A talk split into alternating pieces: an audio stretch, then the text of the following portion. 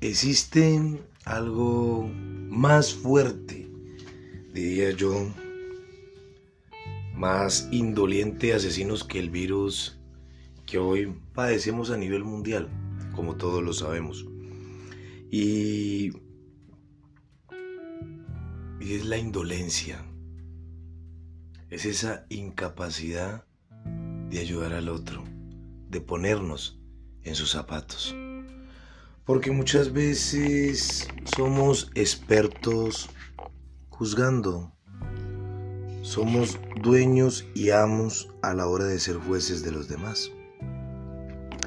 Pero no nos damos cuenta, no llevamos más bien las cuentas de las veces que nosotros mismos hemos sido eh, prácticamente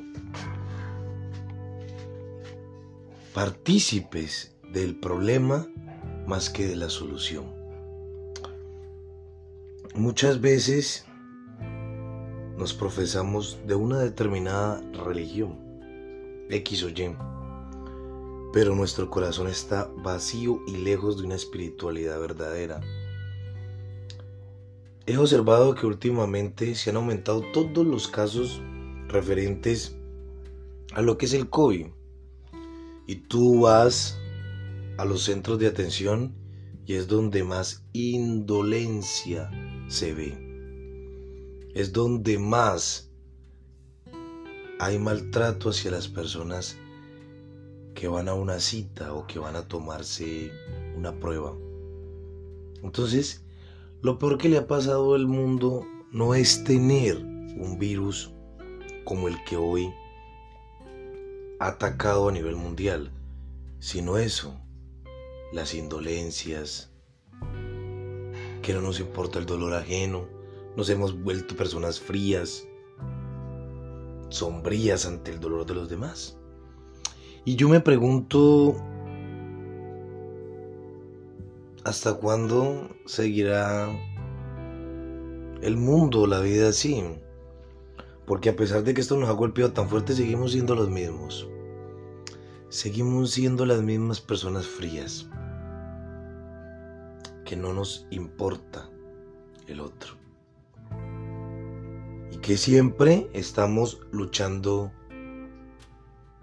por el individualismo y no por el bien común. Y no nos damos cuenta que cuando le pasa algo al otro, en algún momento eso va a girar y va a llegar a nosotros. No secamos las lágrimas de los demás. Somos felices criticándolas. Pero cuando lloramos nosotros queremos ser consolados.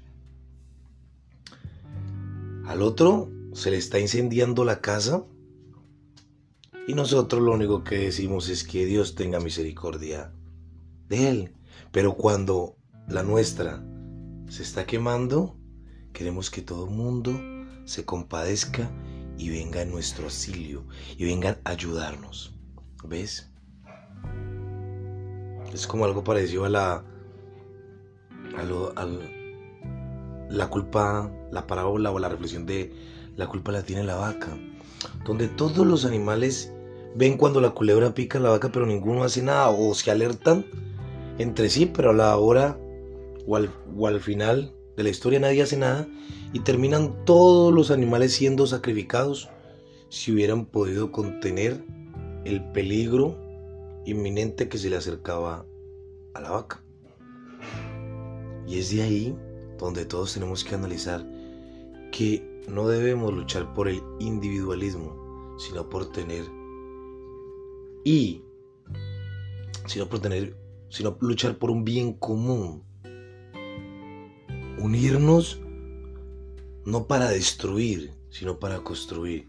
Y muchas veces, en muchas de, las protestas, lo único que se hizo fue destruir a mucha gente que era humilde, a mucha gente que venía de abajo con sus negocios, que tuvo que empezar desde cero y prácticamente quedaron en la ruina.